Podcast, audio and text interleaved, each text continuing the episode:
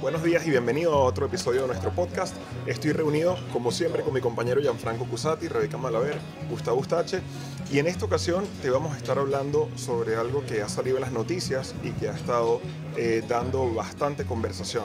Estamos consumiendo nuestras bebidas, tenemos nuestras mascarillas a la mano y tal como lo harías tú con tus amigos tomando algo y conversando, pues nosotros también tomamos algo y conversamos, pero lo grabamos. Esa es la única diferencia. Así que hoy vamos a estar conversando sobre falta trabajo en España o lo que faltan son salarios dignos. Bienvenidos, vamos a dar inicio a esta conversación. Cada uno hemos estado revisando alguna noticia al respecto en internet. Eh, ¿Quién quisiera comenzar primero explicando eh, la problemática? Es decir, ¿por qué llega a las noticias esta cantidad de noticias diciendo no se encuentran camareros, no se encuentran camareros, cuando España claramente es un país de servicios donde una mesa eh, forma parte de nuestro día a día y es pilar fundamental de nuestra vida social? ¿Quién quisiera empezar dando un contexto general? Yo, yo puedo comenzar. Bueno, uh, buenos días. Realmente la noticia que estamos recibiendo es la queja por parte del sector de hostelería, de los empresarios, eh, que dicen que no hay suficientes empleados, no hay suficientes camareros para satisfacer la, la demanda que ellos tienen. Yo creo que no viene dado por la, por la escasez de mano de obra. Yo creo que el problema es un problema de compensación, ¿okay? de remuneración. ¿okay? Tomo como referencia al mismo presidente Biden en los Estados Unidos hace un par de semanas, también en una conferencia que estaba dando acerca de, de, los planes de infraestructura de los Estados Unidos, también los empresarios le plantearon eso, de que había escasez de mano de obra y él respondió de una manera que, que es como responde el mercado. Bueno, si ustedes necesitan empleados y no los consiguen, páguenle más. Es decir, uh, es una cuestión de oferta y demanda, es una cuestión de mercado. Okay. Ahora, hay que analizar por qué en España está pasando eso. Sí, yo quería apuntar que realmente de las noticias que yo me he documentado, eh, hay que especificar que no es en toda España que se está dando este fenómeno. Específicamente había leído que se estaba dando en algunas regiones, como lo que era eh, Aragón, Benidorm, eh, Salamanca, eh, Asturias sí, y Castellón también. Okay. Entonces eso es importante que lo sepan porque no es que este suceso está pasando en todo el territorio español, sino que está, está pasando mucho o se intensifica en algunas regiones particulares del país. Que son, pero es que toman relevancia porque son las más turísticas y sí. estamos en verano, entonces son como las que tienen la urgencia ahora mismo y las que tienen la necesidad. Yo me imagino que la foto es más o menos, viene llegando el verano, los restaurantes han estado cerrados, han estado en situación de ERTE o lo que sea, y de repente se dan cuenta que ya viene la temporada fuerte, donde tienen que duplicar mesas, duplicar servicio, duplicar tal, ponen el anuncio como cada año, y normalmente eh, cada año cuando pones ese anuncio aparecía un gentío a trabajar. Este año se puso el anuncio, o vino muy poca gente o no vino casi nadie. ¿Por qué no vino gente este año?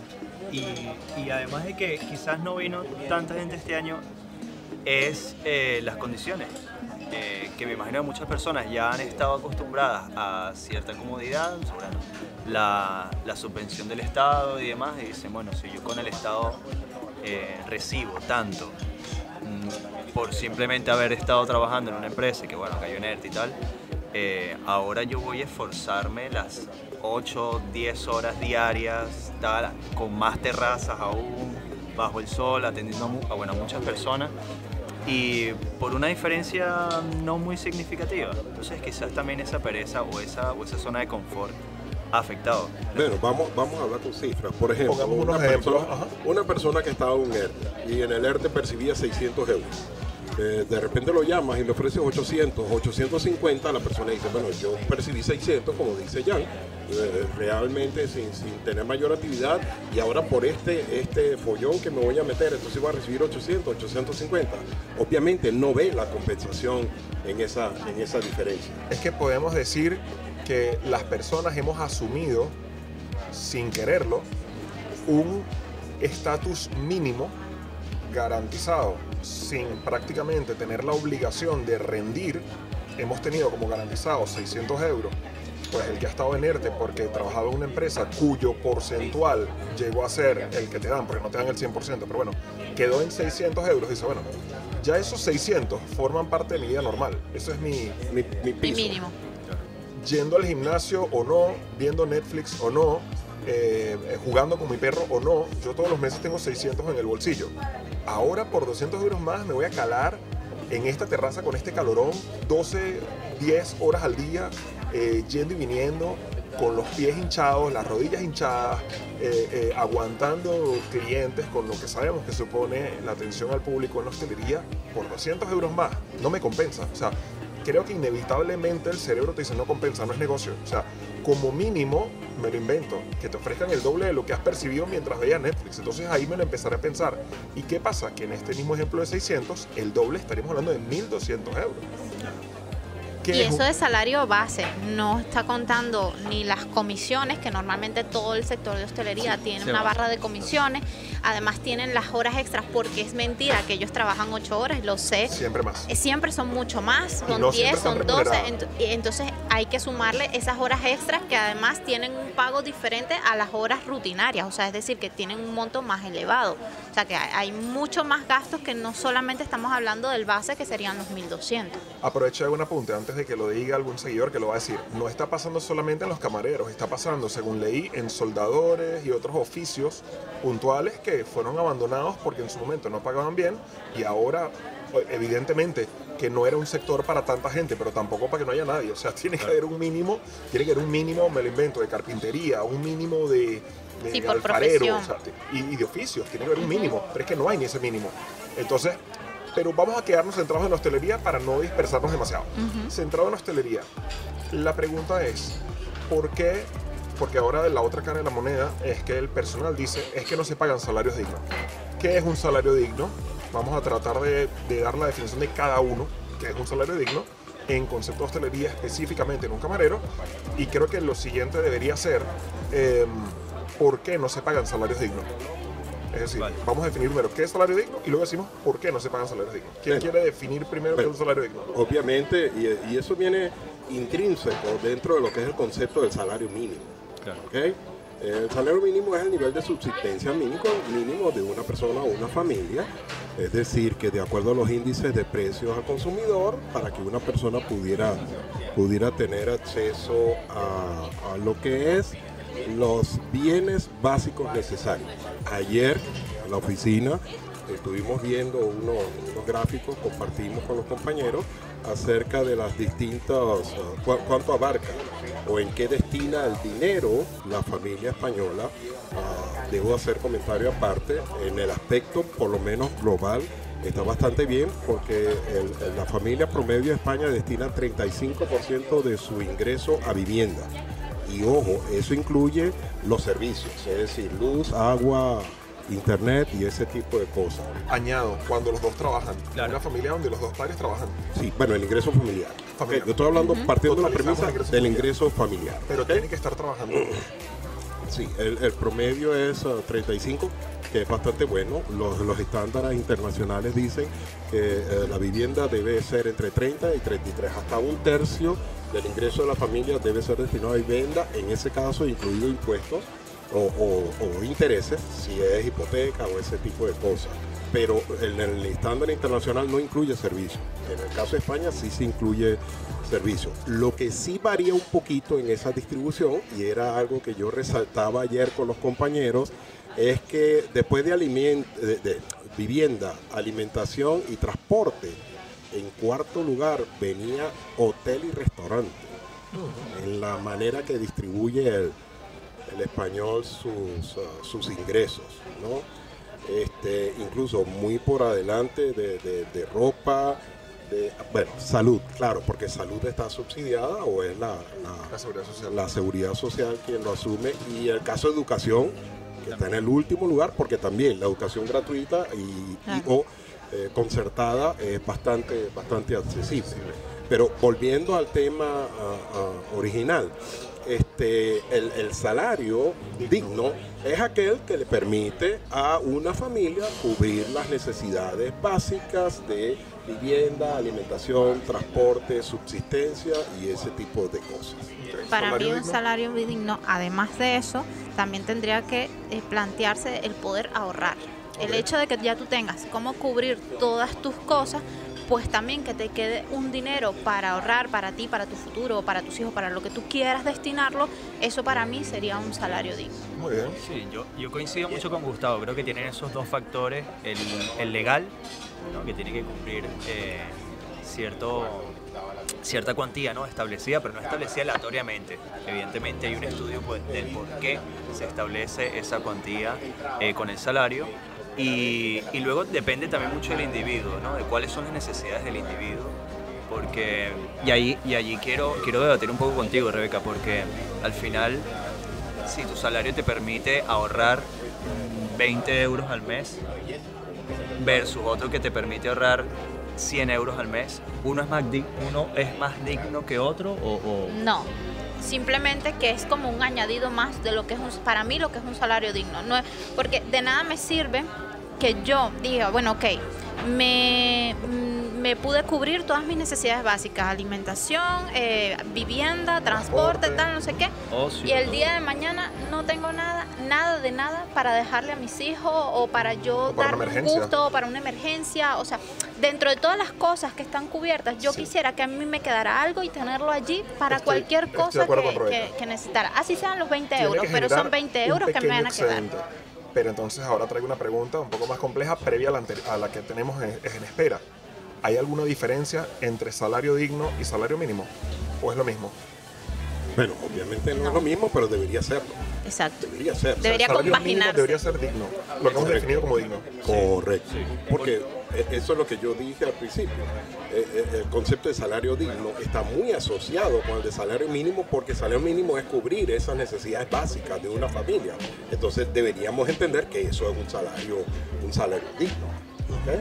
Ahora, sí tomo la segunda parte o la segunda parte de la pregunta porque también tenemos que ponernos en los zapatos del empresario. Claro. Es muy fácil estar en los zapatos del empleado y siempre quejarse y decir esto y otro, pero eh, un, un empleador que ha tenido, que viene pasando esta pandemia, que tuvo que cerrar el negocio, eh, ha tenido incluso que hacer ajustes hasta en los precios de sus bienes, servicios y productos, ha tenido que hacer cambios estructurales porque ahora hay que poner mamparas en las mesas, hay que reducir el, el aforo, perdón, hay que hacer una cantidad de, de cambios que esos son gastos en los cuales hay que incurrir, que antes no se incurría en ellos. Este, ¿Cómo hace entonces para enfrentar esas nuevas demandas de parte del empleado? Bueno, yo, yo comparto mucho el principio de eh, lo que son los, costos variables. Es decir, para mí personalmente, como economista, ah, la solución tiene que estar no en salarios básicos. Para mí tiene que estar dentro de lo que son las comisiones. Es decir, incrementar, estimular a que el salario va a ser complementado con la actividad del negocio. No puede ser, eh, discrepo contigo, en el sector de la hostelería no puede ser porque el español definitivamente no tiene cultura de propina, no la tiene. Y lo digo en base, naturalmente, como todo lo que hablamos, cada uno en base a su experiencia, hablo en base a mi experiencia, con 20 años en este país, gracias a Dios, pudiendo tener la oportunidad de moverme eh, desde los bares más humildes, más de barrio, más pequeñitos, hasta restaurantes con cierta categoría, y debo decirlo, en España no tenemos cultura de propina, entonces, ¿cómo podemos eh, incentivar a un trabajador de la hostelería diciéndole, no, no te preocupes que vas a tener un buen variable cuando en este país no hay la cultura de la propina? Respondo, yo no me refería a propina, Ah, me refería a productividad. Es decir, si yo pongo fijo metas de ventas al día y nosotros superamos esas ventas al día, no estoy hablando de propina, si nosotros duplicamos, triplicamos las mesas por una buena atención, ahí yo tengo mucho mayor ingreso. Ahí estoy, de estoy totalmente de acuerdo contigo y siempre lo hemos dicho, lo hemos comentado en privado, no hay cultura de propina. No hay cultura de propina aquí en España, eso es cierto. Entremos un momento, ¿por qué no hay cultura de propina en España? ¿Qué es lo que nos pasa? Me meto en ello, porque tampoco, o sea, a ver si se, no estoy queriendo decir que es que los españoles no, yo sí, no, yo tampoco. Claro, yo aprovecho y me meto, me mimetizo en la sociedad, igual yo tampoco. ¿Por qué en España no hay cultura de propina? Yo Ah. pienso, perdona Gustavo, es mi pensar, es mi No, no, opinión. opinión. Yo creo que el español piensa que eh, lo que está pagando por los productos que está consumiendo ya viene en parte la incorporación de la buena atención. Entonces yo no te tengo por qué dejar más porque se supone que eso está incluido dentro de lo que yo te estoy pagando. Esa es otra de las cosas que nos merecemos los españoles, porque sí.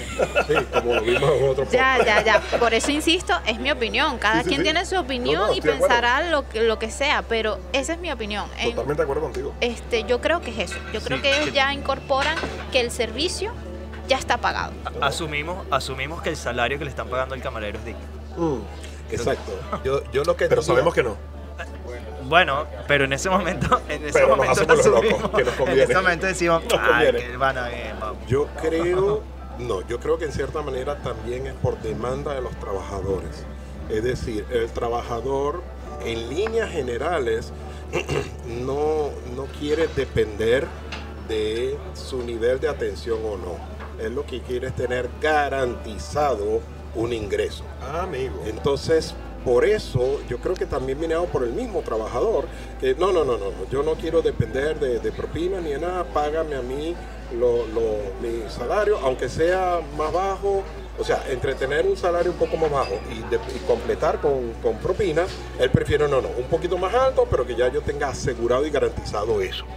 Ahí estamos. Entonces, eh, eh, vamos a entrar en este punto. ¿Hasta qué punto el trabajador en este sector específico, no vamos a decir que todos, porque seguro que hay un pequeño grupo que no, que son absolutamente profesionales en este aspecto, visión de empresa y toda esta cuestión. Pero hasta qué punto el trabajador desconecta de la empresa y dice, yo, a mí no me cuentes tu vida, yo vengo, hecho mis horas, págame lo mío y me voy. Y no tiene ese nivel de compromiso en estos incentivos que hablabas donde, oye, pero hagamos equipo, vamos a intentar retener para que el cliente vuelva, vamos a intentar que el cliente traiga a sus amigos, vamos a intentar que el cliente convierta en esto en parte de su casa, que no nos cuesta mucho en España. Vamos a intentar que este sea el sitio. O sea, falta esa visión de empresa en, el pequeño, en la pequeña restauración y eso es lo que hace pues que no crezcan porque también aprovechemos también eh, eh, para aclarar esto. Yo no sé ustedes, pero yo no conozco eh, dueños de bares con Ferrari. Quiero decir, el bar o la hostelería estándar no presume de ser un negocio que tan altísimamente rentable que es que el dueño llega en Maserati. Alguno habrá, porque siempre escribí algún comentario. Yo conozco uno que tiene un Maserati, o sea, sí, pero la mayoría. Sí, pero a lo mejor lo tuvo antes de tener el negocio. A lo mejor es que es una persona famosa y montó un, un negocio de hostelería. Y el Maserati no es por el negocio Yo lo que veo es ya dueños de bares, dueños de bares sudados detrás de la barra dándole. Y ya Sí. con cierta edad y con muchos años ahí. Entonces no es cuestión de que la empresa se está forrando en dinero y no quiere pagar salarios dignos. ¿Me explico? Entonces ese detalle es muy relevante. Volviendo al anterior, ¿será que entonces que es que pasa mucho que el trabajador desconecta del, del- restaurante o del bar y dice, a mí me da igual si esto crece o no crece, si el cliente vuelve o no vuelve, yo estoy echando mis ocho horas y esas son las que me tienes que pagar. Me da igual la satisfacción. Esa, esa es la mentalidad más cómoda, ¿no? Y, y no sé si hará alusión un poco a aquel capítulo donde hablamos de la mentalidad del funcionario. o sea, Ay, ay, ay, ay, Me, me metí, que, que no estuve, que no estuve. Te van a volver a mandar a Italia. Por eso Te metiste quería... en territorio apache. ¿Ves por qué lo mandan a Italia? ¿Ves por qué lo mandan a Italia? Pero, pero sí, creo que es la mentalidad mucho más fácil de decir, eh, me estás contratando para qué, para echar horas y es una mentalidad que a mí me parece irresponsable porque evidentemente también hablamos de la mentalidad de, de- trabajadores, empresarios y emprendedores y todo esto. Y creo que el futuro y lo más sano para toda economía es que las personas puedan, y lo más sano incluso a a nivel personal, o sea, que qué bueno sería que tú te involucraras con un modelo de negocio que no es tuyo, que tú estás empleado, está bien, pero tú tienes que sacarle algo a ese, a ese árbol, a ese- esos frutos, es el conocimiento, es la experiencia y tal, porque si viene a que echar horas, es bueno, cualquier, cualquier empleo que te, que te permite echar horas y ya está, y, y en que te enriquece a ti personal o profesionalmente eso. Y más allá de eso, yo te digo una cosa, o sea, más allá de enriquecerme, y lo digo desde mi punto de vista como profesional, para mí no hay nada más satisfactorio que un cliente que te diga muchísimas gracias, todo tu servicio me ha, me ha salido fenomenal. O sea, la, que la persona no se queje de tu servicio o de o del el servicio que tú le estás prestando, para mí es súper satisfactorio. Más allá de aprender de ellos, que aprendo todos los días, cada cliente es diferente, tiene diferentes necesidades y tal, y yo intento incorporarme, integrarme en lo que él necesita para darle el mejor servicio. Pero para mí no hay nada más satisfactorio saber que él está feliz con el servicio que yo le está prestando. Pero luego los que quieren echar horas son los que piensan, ¿y esa satisfacción me da dinero a mí? No, bueno, entonces me la suda y ya. Ahí viene el punto, ahí viene el punto y ya lo que yo quería decir antes, por eso expliqué que no era propina. Es decir, si un si una, eh, eh, eh, dueño de un negocio de hostelería se sienta y dice, mire señores, los lunes, cada día, eh, los días martes nosotros apenas alcanzamos, eh, no llegamos a duplicar cada mesa, sino una vez y media. Si nosotros los martes alcanzamos duplicar las mesas, es decir, llegamos a dos, cada uno va a percibir un 10% más de la remuneración. Y entonces se esfuerzan todos. Los martes estamos duplicando. Vamos a decir, podemos alcanzar triplicar el número de mesas el mesonero, el camarero, se va a sentir motivado a atender mejor, a atender más rápido, a que venga más gente y a ir moviendo las mesas más rápido. Si el hostelero, el dueño, le ofrece ese incentivo. Le involucra en el proyecto. Pero yo quiero insistir otra vez, ahora desde otro punto de vista. Sucede entonces que en este gremio específicamente hay un gran grupo de personas que recurren a él como una solución momentánea y no quiero involucrarme porque es que yo no tengo pensado quedarme aquí más de X tiempo. O sea, no. Sí pasa.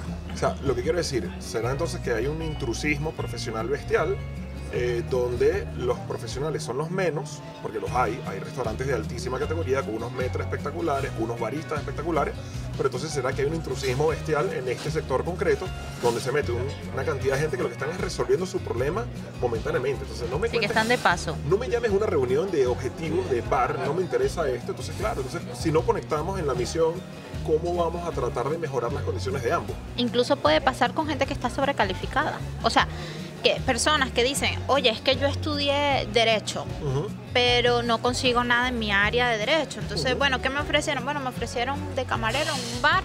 Eh, y me van a pagar un salario mínimo porque no tengo experiencia, pero me van a entrenar, me van a demás. Esas son personas que en realidad lo que quieren es buscar su puesto de trabajo que le corresponde a lo que estudió y simplemente están allí de paso. No les interesa, como dices tú, involucrarse de lleno porque al final su interés es ir por otra meta. Totalmente, están momentáneamente allí. Es, que, al final es como un poco difícil desarrollar un plan de carrera, ¿no? Se llama plan de carrera dentro de ese sector. Bueno, de camarero pasó a jefe de camarero, luego a jefe de barra.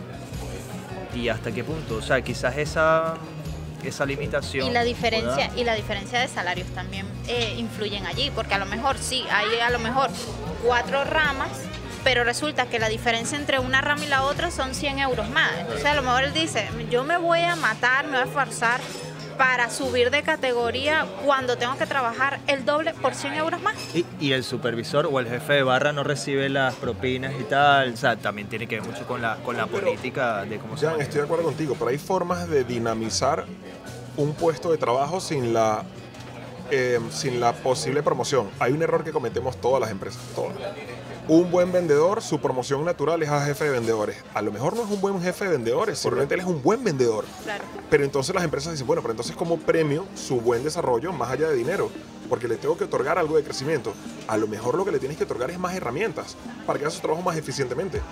No quiero ser jefe de vendedores, quiero seguir haciendo mi trabajo de vendedor, pero quiero que me des más herramientas, más tecnología, transporte, eh, incentivos, eh, a lo mejor un asistente, o sea, no necesariamente, por lo que te digo, bueno, es que un camarero, ¿qué plan de crecimiento le vas a ofrecer? Bueno, a lo mejor más herramientas.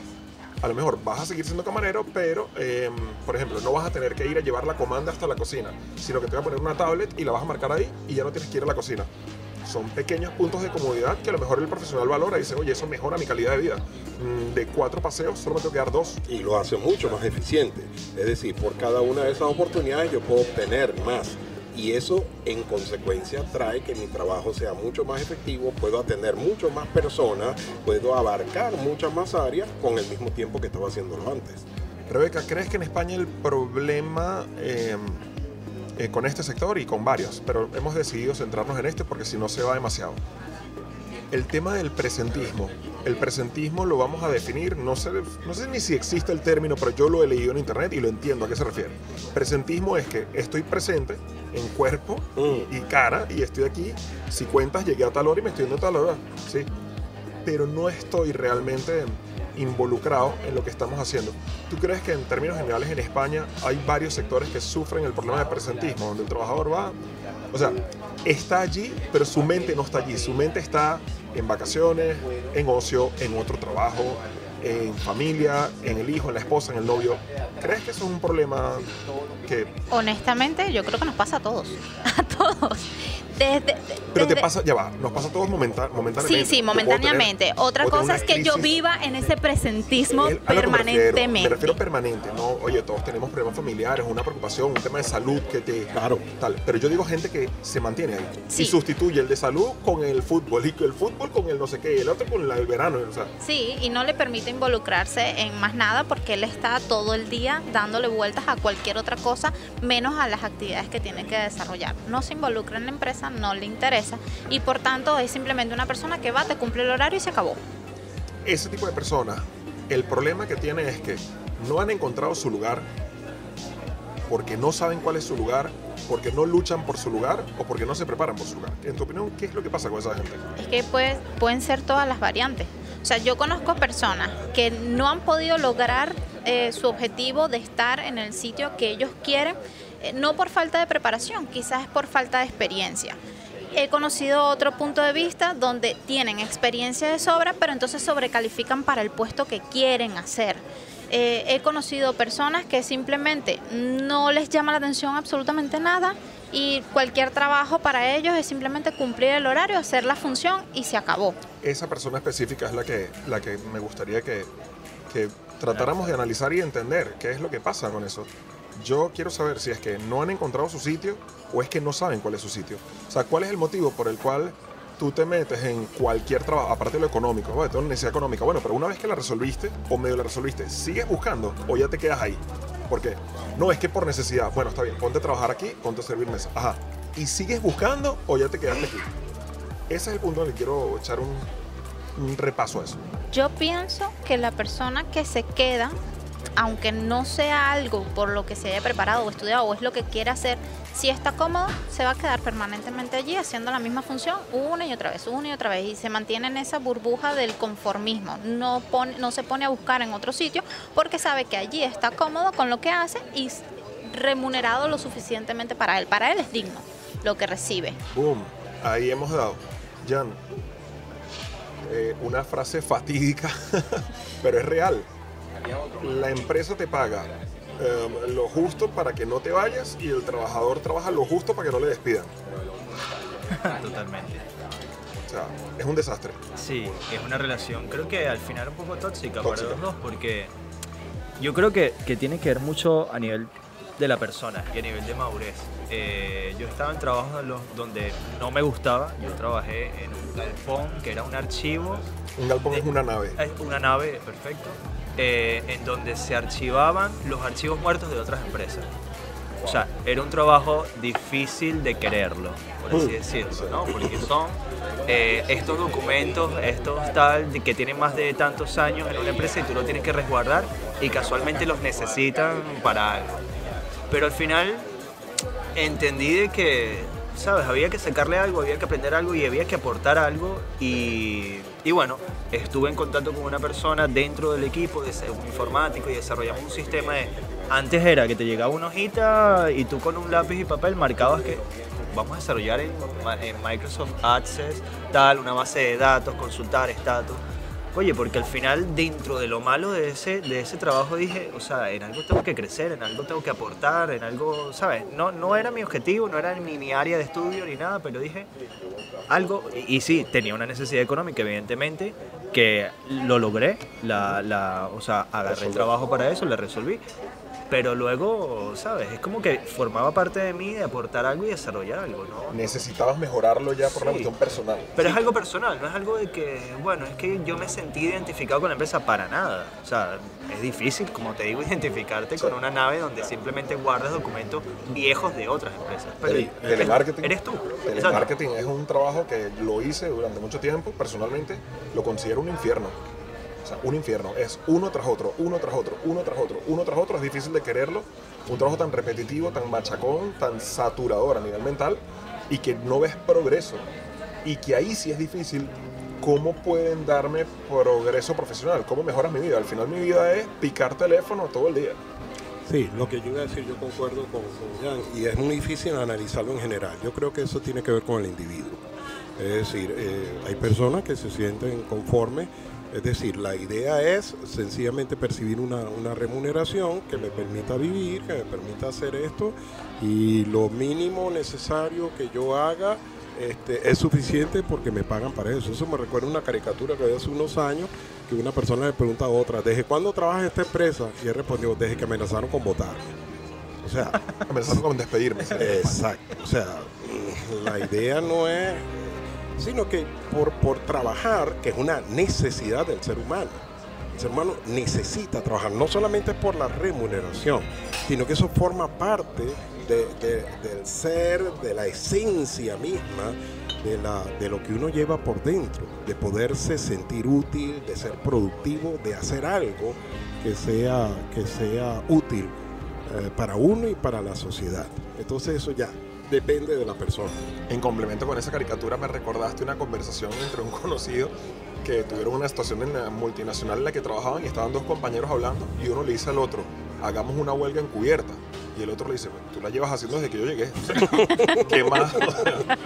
¿Qué más vas a, o sea, cómo la vas a profundizar? Porque desde que te conozco la estás haciendo, o sea, ¿no? Entonces, esto es, es un tema que es curioso, eh, es un tema que sin duda alguna no tiene fácil solución. Quiero incidir en que no conozco demasiados dueños de bares con Ferraris, ni con Lamborghinis, ni con Maserati. Quiero, quiero echar un capote a favor también del, del dueño del bar y restaurante para que no se transmita la idea de que es que se están forrando pero no le quieren pagar al camarero. O sea, ya va. No es un sector que sea famoso por la cantidad de millones que te ganas. Otro, otro, otro dato a favor, y lo mencionaba Rebeca al principio, de que son ciertas zonas en donde más se ve este, esta noticia ¿no? de necesidad de, de camareros y demás. Y son las zonas casualmente en donde las restricciones sanitarias se prolongaron muchísimo más. En Barcelona hasta hace yo no sé cuántos meses, pocos meses atrás, todavía cerraban a las 6, todavía un toque de queda, una cosa y tal. Eh, Almería, Murcia, eh, la comunidad valenciana todavía Madrid ya había salido de todas esas restricciones sanitarias y luego estas comunidades todavía estaban sometidas a esto. Entonces, los hosteleros y restauración sufrieron mucho más. Entonces, oye, exigirles al mismo nivel en el que estaba antes, cuando pasó más de un año acumulando deuda, acumulando todo, cambiaron patrones de consumo, tal y cual, eh, también es un dato a favor de, de ellos, ¿no? O sea, hay que entender de parte y parte el poder ofrecer un salario base eh, elevado, creo que les va a costar mucho. Para terminar, eh, me gustaría hacer un- una reflexión final sobre el factor eh, costos sobre la contratación, los pasivos laborales, lo que cuesta contratar. Eh, por hacer unos números aproximados, no me vayan a sacar en los comentarios ahí el porcentaje, voy a echarlos por encima. En España tenemos también un problema que al final es una bendición, pero en el camino es un problema. El empleador paga 2.000 euros por un trabajador y el empleador dice, me cuestas mucho dinero. Y el trabajador dice, a mí lo que me llegan son 1.200. O sea, y de ahí tengo que hacer la declaración de la renta y a lo mejor me toca pagar. No me estás pagando tanto. Entonces tenemos a un empleador que cree estar pagando mucho y que espera mucho, y un trabajador que cree estar dando mucho por lo que percibe y siente que percibe poco. El tema es que en el camino se queda en conceptos de impuestos, seguros sociales, bla, bla, bla, se queda gran parte de ese dinero que nos beneficia a todos, que no lo voy a cuestionar y que es una de las grandes virtudes de nuestro estilo de vida, estado de bienestar y demás, pero, pero ahí está el problema. El empleador cree que está pagando mucho y que no recibe suficiente y el empleado dice, yo estoy cobrando muy poco. ¿Cómo, qué solución se le puede dar a esto? Bueno, Que, que si le encontramos, eh, que si le encontramos voy para ministro, ¿sabes? Si le O sea, ya- encontramos si encontramos, de aquí a cuatro. Nobel, De aquí a- de aquí ministro. ¿eh? Encontramos- Yo creo que el ministro sí, sí, es cierto. O sea, la, contratación tiene un alto costo y sí, sí voy a hablar de cifras. Por ejemplo, un trabajador que le cuesta 1.800 euros a un empresario, el trabajador recibe un poco menos de 1.300. ¿Ok? Eso quiere decir que mm, realmente mientras el, el empleador está, está haciendo una carga fuerte, el empleado está diciendo estoy recibiendo menos dinero y en el camino está toda la parte que tiene que ver con impuestos, seguridad social y otros y otros eh, eh, servicios que carga el Estado. Este, obviamente eso no depende ni del empleador ni del empleado, eso depende del, del Estado, de cierta manera del gobierno y de las políticas que tenga establecidas. Este, es un problema difícil de solucionar mientras el Estado cada vez es más grande, está requiriendo cada vez más, aumentando el gasto público, requiriendo del sector privado.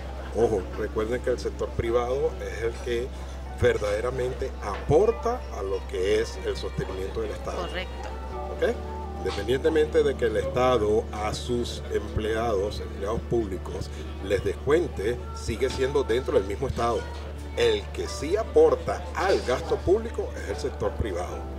Por eso eh, el secreto de una economía dinámica es cuando el Estado estimula al sector privado a que él sea el que crezca para que de esa manera pueda alimentar al sector público y pueda sobrellevar al Estado con toda su carga. Y, y el estímulo por, por excelencia son los incentivos fiscales. Es decir, bueno, si tú tienes un trabajador o una plantilla de trabajadores de tanto que tu costo es de 2.000 euros, bueno, puedes rebajarte de, qué sé yo, de la declaración tanto por ciento de ese. Bueno, es, es la, es la herramienta por excelencia que utilizan utilizan. los estados para, para incentivarlo. Pero, a ver, de aquí que eh, me llaman para ministro. Voy, voy, voy, voy yo con mi Nobel. Voy con, voy con mi Nobel. Ya me van a insultar en los comentarios. ¿Qué pasaría si eh, definitivamente el Estado aplica eh, reducciones, subvenciones, subsidios a determinados sectores para incentivar la contratación? Es decir, no puede ser que más o menos cueste lo mismo que una multinacional contrate a un administrativo más a que un dueño de bar contrate a un empleado. No pueden pagar los dos el mismo porcentaje. ¿Qué tal si en la hostelería o restauración pues reducimos lo que suele ser un 30, lo reducimos un 15? De forma que, oye, es normal ver en un restaurante 5 o 6 camareros y no es tan normal verte 6 administrativos en una oficina. ¿No sería eso una de las soluciones? Bueno, puede ser una alternativa. Lo que pasa es que eso establecería ya este, eh, eh, eh, diferencias discrecionales, ¿ok? Y habría que trabajar eso con mucho cuidado. Habría que subdividir mucho las estructuras dentro de la ley para los sectores privados. Pues salen los sindicatos, están fomentando que todo el mundo sea obrero y camarero y no quieren que nadie progrese. Entonces, oye, Sí, sí, sí, traería esas, esas consecuencias bien difíciles. Sí, y además entonces, vale, para entonces el empresario saldría un poco menos, pero entonces eso ayudaría a que aumentaran de repente los salarios o se quedarían los salarios iguales. ahí hemos topado con el Entonces- tema. Aprovecharían para no contratar a nadie y ganar más dinero. Eso realmente tendría efecto. Yo creo que habría mecanismos. El mecanismo, por ejemplo, se me ocurre sería o eh, recibirás este disminución, reducción o subsidio a medida que vayas ampliando plantilla. Es decir, ampliaste plantilla, reducción de tanto. Otra ampliación de plantilla, reducción de tanto. A medida que vas ampliando, te vamos reduciendo. No amplías, no reduces. O sea, por ejemplo, Por ejemplo, podría ser una buena idea. Es súper difícil. sí, es muy complicado. O sea, es muy complicado. Pero Rebeca se me escapó por allí, pero acabo de, de recordarlo y quiero que también lo dejemos en la mesa porque es muy importante. Zonas de difícil acceso, eh, tienes el caso, una Sí. conocida, o es como un paraje turístico, cuéntanos un poco ese caso. Sí, eh, que, hay que sacar también un poco, hablando de que, eh, bueno, que algunos no consiguen eh, camareros, o sea, algunas restauraciones no consiguen camareros. Hemos topado también con el caso de un conocido mío, donde eh, trabajan en un paraje turístico donde es difícil acceso, la movilidad, obviamente, pues los servicios que hay ahí son muy limitados porque estamos hablando de zonas bastante, no es restringidas, sino que son Sí, pueblos, bien, son al- pueblos muy pequeños, aldeas, aquí les llaman comarcas. Ajá. Entonces, en ese tipo de, de zonas, más bien la restauración eh, o, el, o el empleador ha ofrecido a los empleados aumentarles el sueldo, aumentarle lo que se gana de propinas y demás para eh, motivar a que se queden allí y trabajen. ¿Por qué? Porque es difícil ofrecerle a una persona que se quede allí cuando no tiene servicios ni de ocio ni de entretenimiento, la movilidad es súper reducida, salen tres autobuses a la semana eh, para ir al, al, vamos a decir, a la ciudad más cercana donde pueden eh, comprar sus alimentos, ropa, calzados, lo que sea, y que entonces para ellos dicen, ¿me compensa que yo gane un sueldo mínimo para quedarme aquí? No. Entonces los empleadores se han visto en la necesidad de aumentarles o, o ofrecerles eh, un salario digno Mejor. para ellos, un salario mejor, para que ellos puedan quedarse allí y se- realizar la actividad. ¿Qué va a pasar, Rebeca, cuando en la ciudad, con más acceso, mejores conexiones y con todos los servicios, le ofrezcan lo mismo a este trabajador? Se van a ir, Sí. se van a retirar de allí. Y van a tener entonces estos que aumentar más. Y si la ciudad iguala, se te vuelven a ir. Y ahí estamos. Es que el libre mercado Claro. es bondadoso y cruel para todas las partes. Pero, pero luego está el otro factor de que en esta comarca el costo, otros costos son. Entonces allí eh, van regulando. Al final todo se resume creo que es el poder adquisitivo de zonas o de comarcas o de, o de simplemente ubicaciones. Y, y ahí es donde evalúan las personas. Estoy, estoy dispuesto a sacrificar la comodidad de una amplia ciudad con el sistema de transporte y tal, versus una comarca pequeña donde el transporte quizás es más limitado, pero la vivienda Es que más económica. Entonces, Claro. personalmente ya decide. Pero creo que al final sí, el mercado se va a regular ahora mismo. Existe la necesidad por parte de los, de los empresarios de cubrir esas actividades. No han encontrado en el mercado la persona que acepte esa cantidad. Bueno, han agotado tiempo, eh, recursos y tal. Lo, lo que viene en el manual es subir un poco la oferta. Totalmente. Me guardé la, la pregunta más difícil para el final. La, la, la- la realidad es que se me ocurre ahora. Si no la habría lanzado al La principio. del ministro ya fue bastante difícil. Ya estaba difícil. Ya me estoy poniendo a nivel ministro. Vamos a nivel Nobel. Vamos a nivel Nobel. Em, ¿Quién va a ganar la, la lucha, la batalla? Empleador está diciendo, em, presumiblemente diciendo, no tengo capacidad o no puedo subir sueldo. Aquí te estará esperando este trabajo. Empleado dice, mientras no me pagues mucho más de lo que estoy percibiendo, no voy a ir. ¿Quién va a ganar? Yo, creo que esa puja está también, bueno, ya hay otros factores, ¿no? Uno que viene golpeado tal y el otro que está recibiendo alguna subvención. En lo que ambos ya carezcan de ese, de ese factor externo, creo que va a haber una negociación y va a, va a encontrarse en un punto. Yo creo que cuando se acaben los ERTE Exacto, o sea, va a ganar el empleador, honestamente. Sí, yo lo que creo es que eh, el mercado regula, el mercado regula. Este, hay un dicho en mi país que dice que el hambre tiene cara de perro.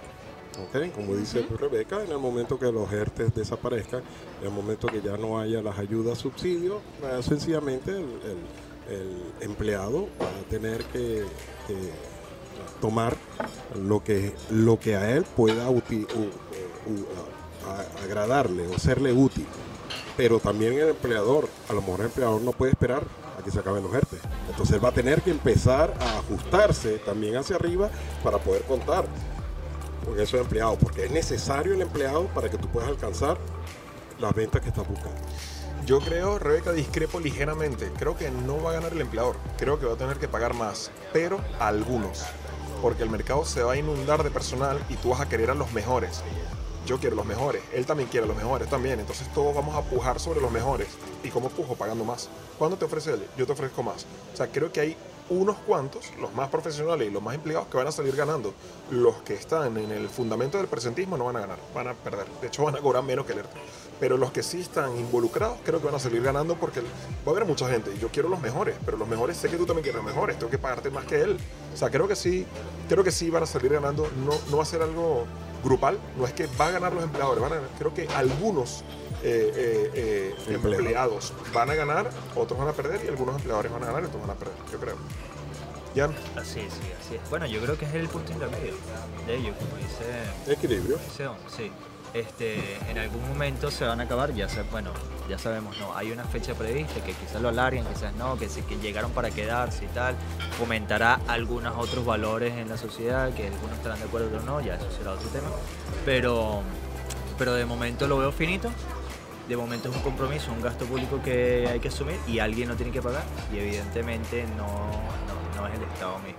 Totalmente. lo que lo paga.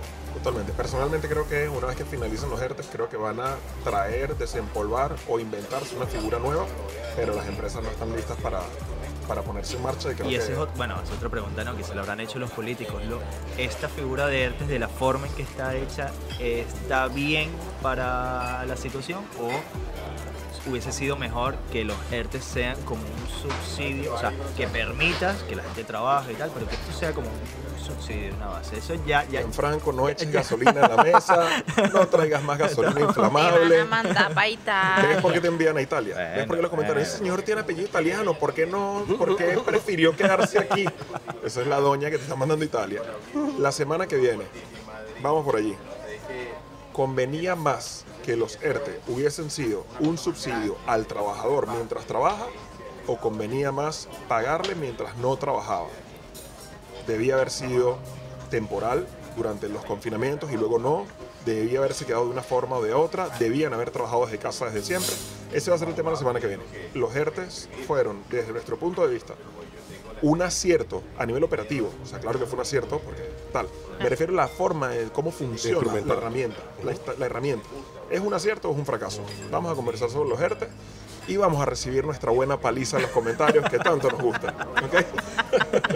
Gracias Siempre por acompañarme. Gracias, chicos. Bueno, así termina el día de hoy nuestro episodio. Gracias por habernos acompañado hasta aquí. Esperamos haberte acompañado mientras hiciste deporte, mientras cocinaste, mientras te duchaste, mientras trabajaste o estudiaste. Esperamos haberte aportado algo de información y gracias por seguirnos. Deja tu comentario debajo y comparte este podcast que seguro que a alguien más le va a aportar algo. Saludos.